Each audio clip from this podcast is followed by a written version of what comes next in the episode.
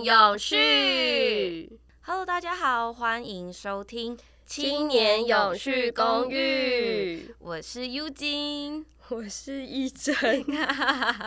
那诶、欸，青年永续公寓是什么样的节目呢？其实我们是两个一起住在呃板桥的。伙伴，那我是永续练习生，然后亦真是永续中二生，那我们就是一起要修炼这个永续生活。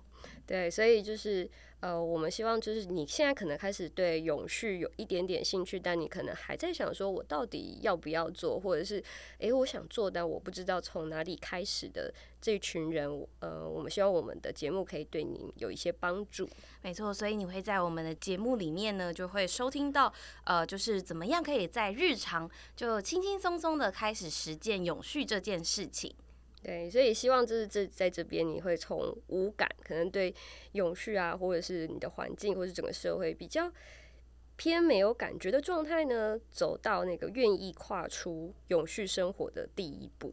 对，这就是我们节目大概想要传递的概念啦。对，没错。那呃，在节目正式开始之前，我们也再简单的介绍一下我们两个好了。那呃，Udin 本身其实我之前是呃，算是在媒体业，那就是记者，然后专门写一些跟可能 CSR 或是跟永续相关的报道。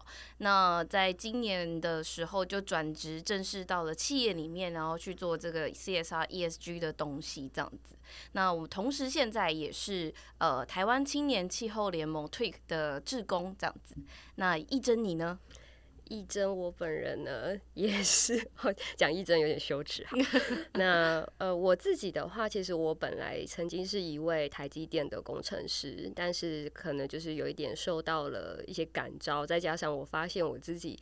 对于工作这件事情，如果没有符合一些特定的信念的话，其实好像会做得蛮辛苦，或者是就觉得自己好像每天都不太快乐。在这样子的状况下，我就决定开始呃去探索自己，然后也发现说，哦，原来我觉得永续这件事情很重要。那也从这个时间点开始，透过自己的一些行动，慢慢的实践不同的生活面向的永续行动。所以，呃，亦臻现在 目前也是台湾青年气候联盟的一位志工，然后我甚至就是呃。哎，这样讲法是理事长。哎呀，干嘛自己害羞？哎呀，有一点害羞。对，现任啦，现任。我的身份藏不住啦，所以我 就还是讲好了。对，那我就这边简单跟大家讲一下，为什么我们两个会用这样子的名艺名来就是主持这个节目哦。主要是我们刚刚前面讲到，我们是一个是永续练习生，那另外一位是永续中二生嘛。那那练习生就是有点想呈现像是韩国偶像他们在。出道前其实都会经历一段很长的练习时间，他们才可以正式的出道成为艺人这样子。那我觉得 Udin 我现在就是一个在永续生活上还在持续练习练习的一个一个人这样子。那呃，其实叶一真他是因为他其实很多人。都有曾经跟他说过，他长得很像孙艺珍，真的是不好意思，真的不止一个人说过。我要强调这件事情，不然好羞耻喔。我没有质疑，我没有质疑这件事情。对，那反正总之他就是实践永续这件事情，也比我还要来得长。所以我们就是呃，我们的定位就是一个是练习生，一位是中二生这样子。对，by the way，就是做为什么会用中二生，就是其实呃，我比虽然我有时候会公开露面啊，但我其实私底下是一个蛮爱讲。乐色化，甚至有一点点中二的人，所以也在这个节目里面让大家知道，我们讲永续不一定要很严谨，有的时候我们谈永续还是可以带一点乐色话嘛，开心一点。对，没有错。好，那呃，以上就是我们简单的对我们的呃节目，还有我们两个主持人的一些介绍。那接下来就是呃，想跟大家分享一下我们这一集的主题可能是要讲什么。那第一集上线的时候，呃，应该隔天就会是所谓的感恩节，对对吧？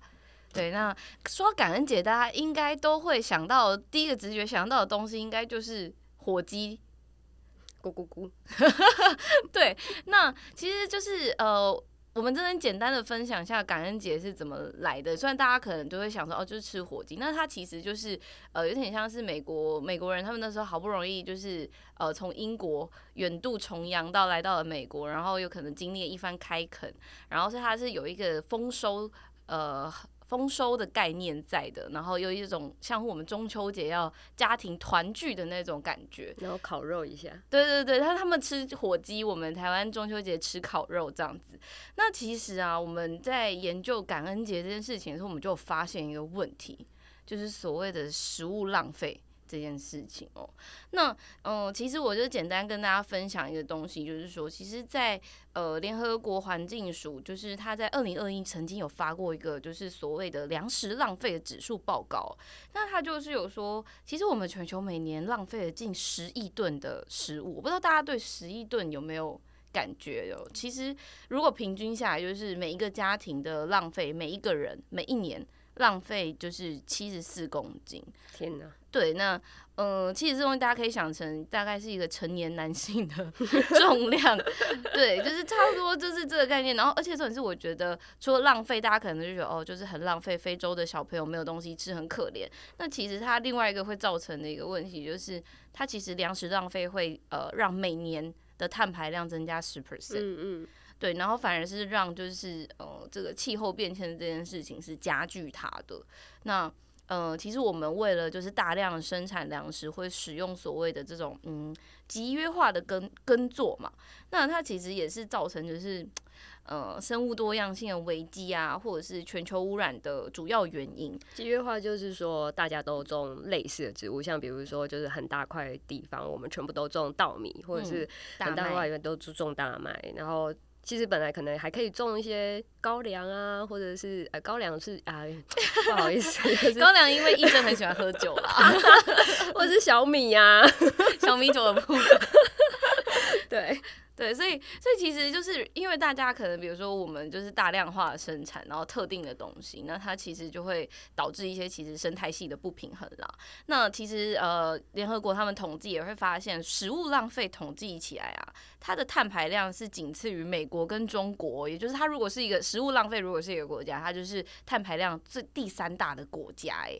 所以我就想说，我那时候看到这个数字的时候，我想说哇，美国跟中国 碳排量这么大的地方，就是它是第。第三名的话，那代表说这个碳排量真的是蛮蛮大，大家可以这样子来去想象哦。那其实研究人员有提出解方，他就是说，其实减少食物浪费就是可以让呃环境就是气候变迁这件事情减缓的一个最有效的一个呃最简单的方式啊，应该是这样讲。嗯嗯。那可是其实我们好像看到这样子的一个呃。就是这么简单的一个方式，可是大家可能还比较少做这件事情哦。那我就想问亦真啊，亦真毕竟实践永续生活这么久了，那你有没有一些什么方法，就是可以让我们，比如说我们在庆祝像感恩节啊，或者是中秋节啊这种需要大家一起过年大餐，对对对对对对，吃大餐的时候，呃，有没有什么方式可以让我们比较不用呃造成那么多的粮食浪费这样子？嗯。我先说，就是我在买东西的时候，就是比如说我们今天要真的要来吃一个大餐的话，首先就是要先想的一件事情，就是你到底买的量会不会太多？嗯，但买的就是刚刚好的话，它其实有蛮多的好处的，所以大家其实可以去观察平常你到底吃东西吃多少。那如果你买的刚好的话，它有蛮多优点。第一个优点啊，因为我毕竟是中二生嘛，所以我就是 作为一个中二的人呢，应该对于炼金术这件事情有一点啊，就是有点好奇跟喜欢啊。那所谓炼金术，就是想办法 省钱这件事情，哎，就会很棒啊。所以，嗯，现在反正刚好就是全世界都在通膨嘛，所以。呃，如果你买的刚刚好，那你就可以省一笔钱啊，因为你就不用去多买一些你根本就不会吃的东西。对，买太多还要丢掉，很浪，就是浪费钱又浪费食物这样。对，没错。然后，而且其实，呃，你的食物呢，如果没吃完，它其实也会需要。如果你是直接丢掉的话，它就其实有一些食物，如果是有被当做厨余好好的处理的话，那可能还是一回事。但是因为就我所知，就是有一些朋友啊，他可能不会那么在意那个厨余是不是有好好的，就是送到那个厨余处理的那个程序，所以。他可能就直接把它丢在垃圾桶里面。那其实这件事情啊，他如果送到了那个垃圾掩埋场，那其实会有甲烷的排放。那甲烷其实也是一种温室气体。嗯嗯嗯。那所以说，其实如果我们买的买的刚刚好，然后都没有剩下的话，它其实是可以协助我们去减少像这样子的在垃圾掩埋场的漏网之鱼的甲烷排放。哦。对。那另外还有一个好处，就是这也跟炼金术是有关哈，就是你除了买食材的省钱哈，你其实也可以去做。呃，节省能源这件事情，嗯，所以你如果你没有多煮的话，你就是不会去多花那个瓦斯费，或是多花那个电费。哎、欸，这其实也是有钱的部分啊，炼金术的升华哈。中二生听起来很像是精打细算的家庭主妇。哎，就是对啊，哎、欸，同时做有事又可以省钱，这有什么不好的？不错不错不错，提供各位小资主参考。没错没错，然后如果就是你就是还要再省一笔的话，还有一个就是，好、啊，万一你真的不小心真的多买了，没有关系啊，也不要太自责。我们还有其他的就是挽救的方式，就比如说可以动用那个绘图转生之术。大家有没有看《火影忍者》啊？呃，其实讲绘图转身，其实是想要强调那个转身，就是我们吃的东西剩下来了，它其实可以去想想看，要怎么样再去呃好好的让它变成一个呃美味的料理。就我们也不用觉得说剩菜一定就要当喷，就是剩菜也可以，就是。可以可以变得好吃。那其实现在呃，你如果上网搜寻啊，不管是你用 Google 或者是 YouTube，它其实现在有很多人都会教说，你吃完，比如说你过年吃完的那个，你过年吃的那个大餐嘛，那它到最后会有剩菜，这个剩菜要怎么样？呃，可能加一些些的新的食材，或者是呃做一些调味的转变，它就可以变成是一个新的好吃的料理。嗯，那我我这边尤金也要提醒大家一件事情哦，就是大家可能要注意一下有没有坏掉，不要 为了节省，就是就是能省当然是很好，但是就是我们还是鼓励大家，就是坏掉就要丢掉，不要食物中毒哦。对对对，就是坏掉还是要丢掉。那那个。其实要丢掉那个东西好，我明明还是有一些处理的方法，因为它就是一个不能再吃的厨余嘛。那该怎么办？哎、欸，其实啊，就是厨余是可以做堆肥的。那虽然我自己个人呢，我知道这是大家也不是说大家就一定有在家里有那个空间可以做堆肥，因为就大家可能呃印象中就觉得啊堆肥可能会有味道啊，或者是还会长虫啊，或者是我家就是没有地方可以摆堆肥啊，那那怎么办？哎、欸，就是。呃，最近 就是呃，作为一个懒人，我刚刚我的炼金术都是要用在这里，因为要省下来的钱，有地方要用，是不是？我们最近我们那个板桥一零六，就我们一起住的地方，就是我们有购入一台新的厨余机。那这台厨余机就是比较不像大家传统的想说，因为有一些厨余机它就是只会就是做一个冷冻的，就是保存，就是让它不要那么快的有味道。嗯。是，但是我们最近买的这个厨余机，它就是会多了，就是单纯保存以外的功能，它会直接把呃透过诶、欸、烘干，然后高温高温烘干，然后再去进行研磨。那透过这样的过程，让它变成其实是就是直接转化成一个，诶、欸，我个人觉得呢还蛮香的堆肥，它会有一种，你自己不是有用过？我不敢闻呢、啊。哦，哎、欸，它其实闻起来有肉松味，肉松吗？对啊，它就是有一种。对，就是肉松的味道。哦、好，我下次我下次鼓起勇气闻看看。你你要等它处理好，你再闻啊！你不要在那个厨余刚放下去你就闻，no，那个会有味道。但是呃，其实整个做完的话，那个程那个程序跑完，它其实因为它是其实是高温，所以它已经没有什么，对，它烧完去了，它已经没有什么原来的食物的味道，哦、反而是觉得哎、欸，好像有一种就是那种烘干。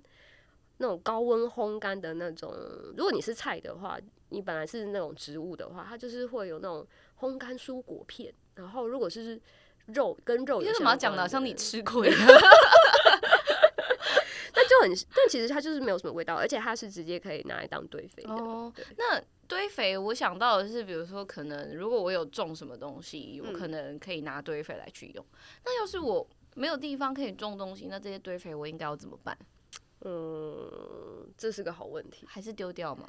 我觉得可能现现阶段我其实没有想到非常好的方式。如果，诶、欸，就是大家其实有。有什么好的方法也可以提供给我们，但因为它其实已经很干了啦，嗯、然后它应该理论上也不会再排放甲烷了，所以我、嗯、我觉得它可能直接丢掉也会比就是本来本来的那个方式没有处理丢就好。对，对，对，对，对，因为其实啊，我之前好像呃有注意到一个问题，就是说大家有时候很懒惰，丢的时候就会把厨余没有分类丢在呃垃圾场。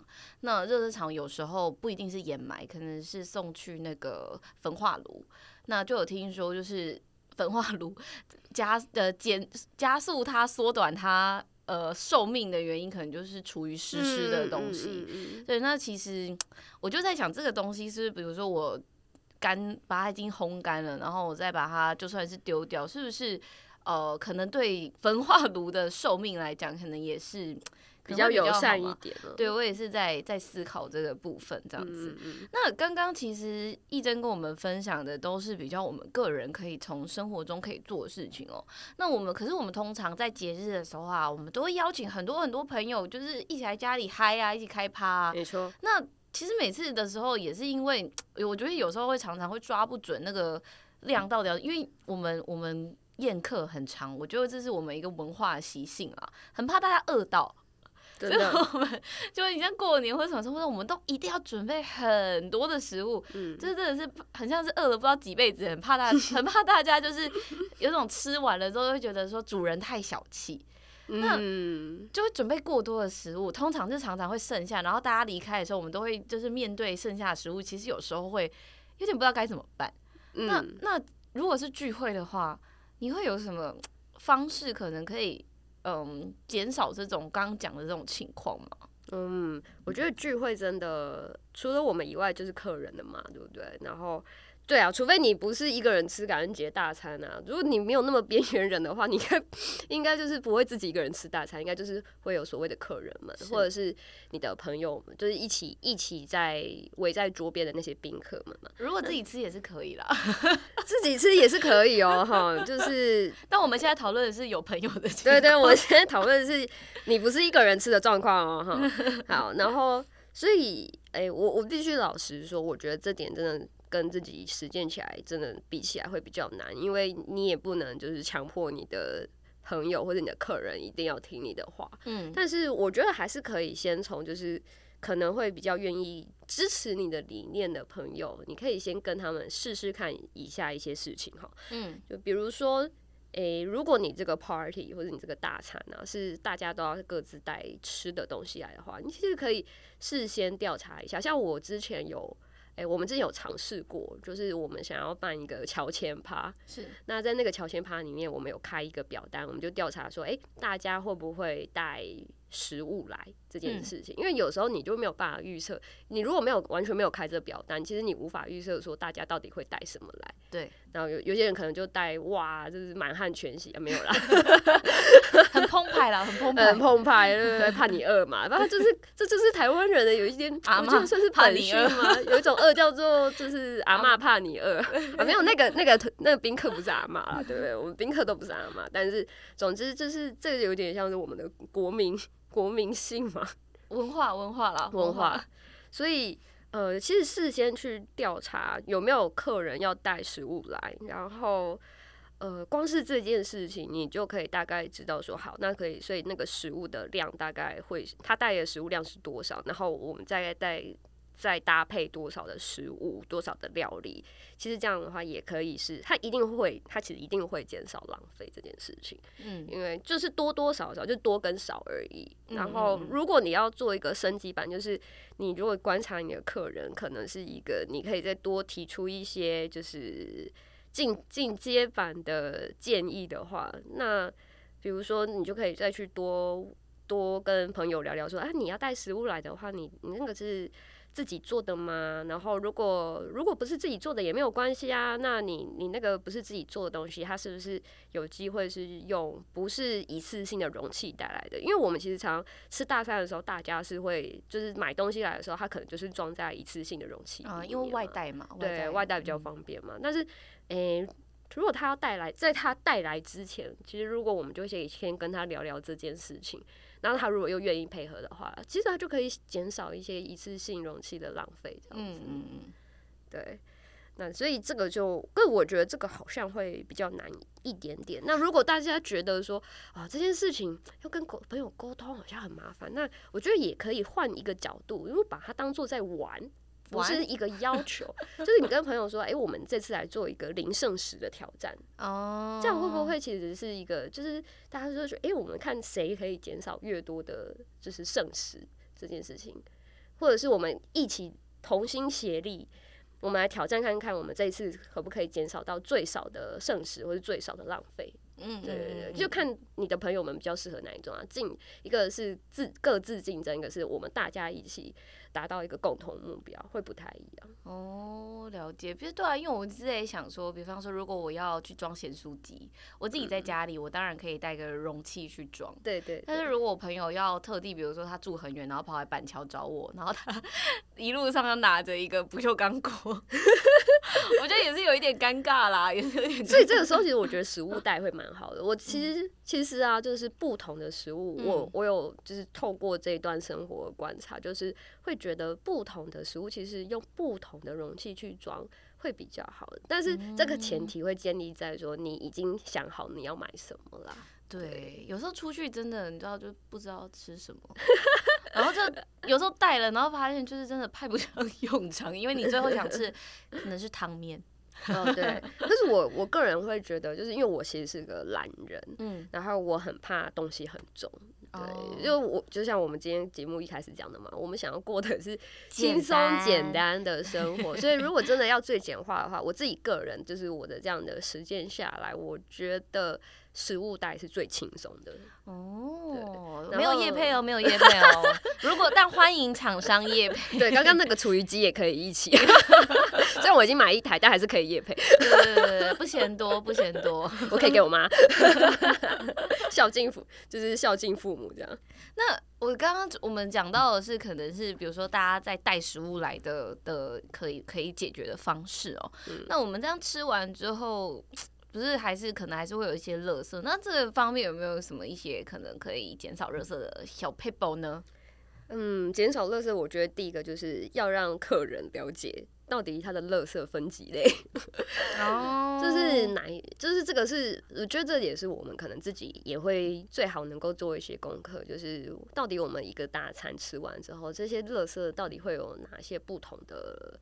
类分类啦，那有一些当然我们用最粗浅的就好，因为我们就不要太困难嘛，轻松，所以我们就先从可以回收跟不可以回收开始，所以就是大家可以一起去跟客人一起去分，说哪一些是可回收，哪些是不可回收，然后因为你对你家比较清楚，或者是你对，因为这个东西除非是客人带回家，不然的话。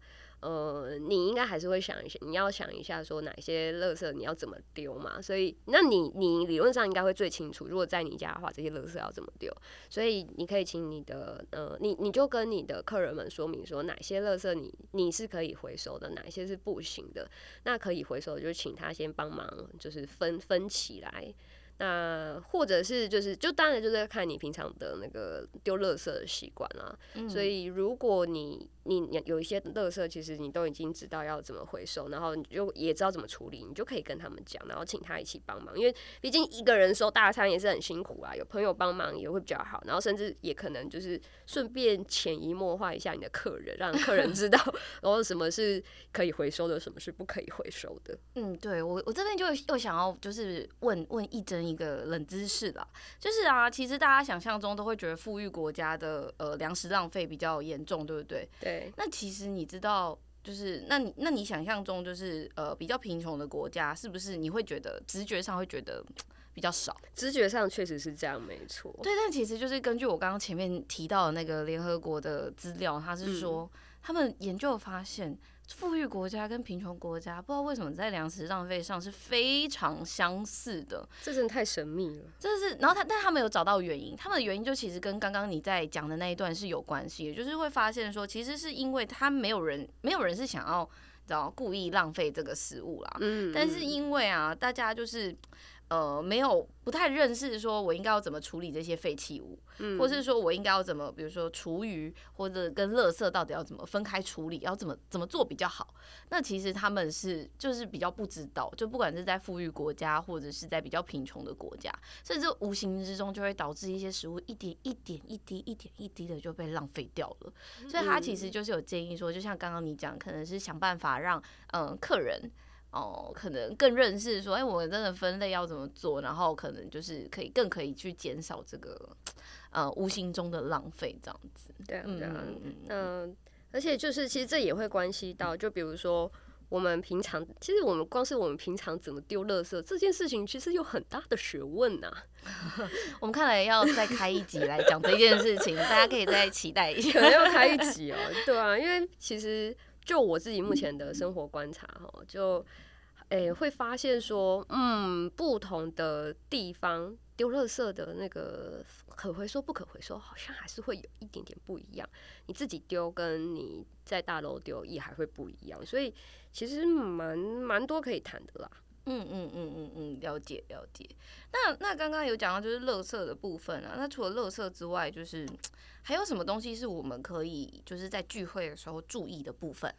嗯，比如说你在做菜的时候啊，嗯，你聚聚会你之前做菜的时候，你就可以直接去使用你手边就有的食材，而不是就是，诶、欸，你就所以等于就是说你在做菜之前，你就先盘点好你到底有哪一些食材，所以你这样才比较不会说，哦，我好像缺了盐，然后就反回去出去买完之后发现，哦，其实我有盐，这嗯嗯，这样就那这就是浪费了，然后。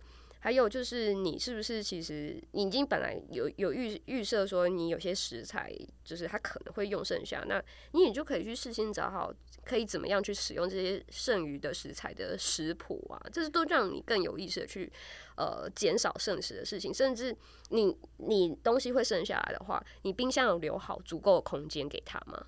你每次吃大餐的时候，你比如说你有剩下东西，你冰不下，是不是很麻烦？所以你可能在真的大餐前，你就要先去有意识的去检查你的冰箱是否有足，可能有足够的空间，还是因为不，我我我相信不是不可能每一次都零剩食，嗯，所以有没有空间可以把那个剩食冰起来，是你事先是可以控制先留下来的。哦，我其实想到的是那个剩食的料理有一个东西，或是有一个国家很值得大家学习，就韩国人。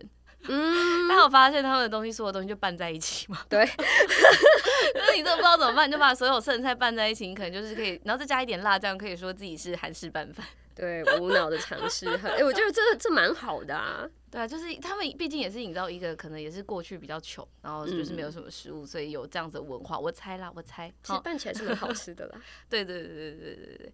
哦，那嗯，我觉得我觉得这个东西就是刚刚韩伟讲的，就是。呃，都可能是我们怎么样可以去减少嘛？那我们在选购食材上的部分，这部分，比方说，你会建议我们买买什么样子的肉啊，或者什么样子的菜吗？就是可能它本身它就是已经具有这个比较低碳的性质吗？这样子？嗯，这个其实可能要另再另外开一集，但是我们先 今天先简单的说好了，因为毕竟我们有感恩节火鸡嘛。对对对，就是。啊，好，火鸡应该算是已经比较不错。如果它相对于猪啊、羊啊、牛啊，已经已经算不错了。嗯。但是因为台湾台湾的饮食就是我我们还是蛮容易吃到牛的嘛，所以啊，诶、欸，不过没有关系，就是大家还是就是斟斟酌你的，就是你的你与你的客人们的状况。然后如果有机会的话，其实因为比如说我们刚刚提到肉类里面，应该是鸡肉相对来说它的呃。热量应该也比较低了，然后还有它的排碳排量也比较低。但是如果有机会的话，其实增加更多植物性的就是食物的话，一定是更好。那比如说，我们我们今今天就是我们一直讲碳排量，可能大家会觉得。很痛苦，可是哎、欸，光是热量部分，肉的热量也是比谷物大 四十倍，四到四十倍哦。这么多吗？对，是可以到四十倍，但也有四倍，就看你怎么去挑肉。啊，皮，好喜欢吃皮，哎、欸，皮蛮有的。对，所以呃，简单来说，如果你挑比较多的植物性的饮食的话，理论上它就是会帮你一定会省钱，还可以帮你省热量，然后再帮你省碳排，你看多棒啊！所以这个是。呃，一针维持身材的方式。不好意思，我现在是一餐，应该是至少我我一天三餐至少会有一餐，一定是就是比较纯粹是植物性饮食这样子。哦，好，学起来了，学起来了。那我其实这样子，今天呃时间，因为我们时间也差不多嘛，那这样听起来，其实我觉得真的还蛮多简单的方式，就是。可以做诶，从我们就是呃讲了，就是比如说我们自己自己可能在选食材的时候，我们不要贪心，我们就是先想好我们要呃吃多少，然后就就买多少，也不要买太多。到我们可能聚会的时候，可以请来宾就是呃配合我们的部分这样子。所以其实嗯，真的就是呃听一真分享蛮多蛮多可以可能马上开始实践的行动呢。对啊，这些行动其实，呃，我我自己觉得，就是我们现在跟大家分享的行动里面，应该会有一些你觉得现在就可以做的，然后有一些你可能觉得比较难也没有关系，就从你觉得比较好做的事情先开始做起就好。然后，而且就是像我刚刚讲的，就是这些行动呢，也可能都会帮你省一点钱，或是帮你省一点热量，非常重要，对，非常重要。所以就是。要先开始啦，就是你一旦开始之后，然后你开始就是形成了一个好的循环之后，你就会一直持续做下去。嗯嗯嗯，好，那我们今天的节目就到这边啦。青年永续公寓，和你一起修炼永续。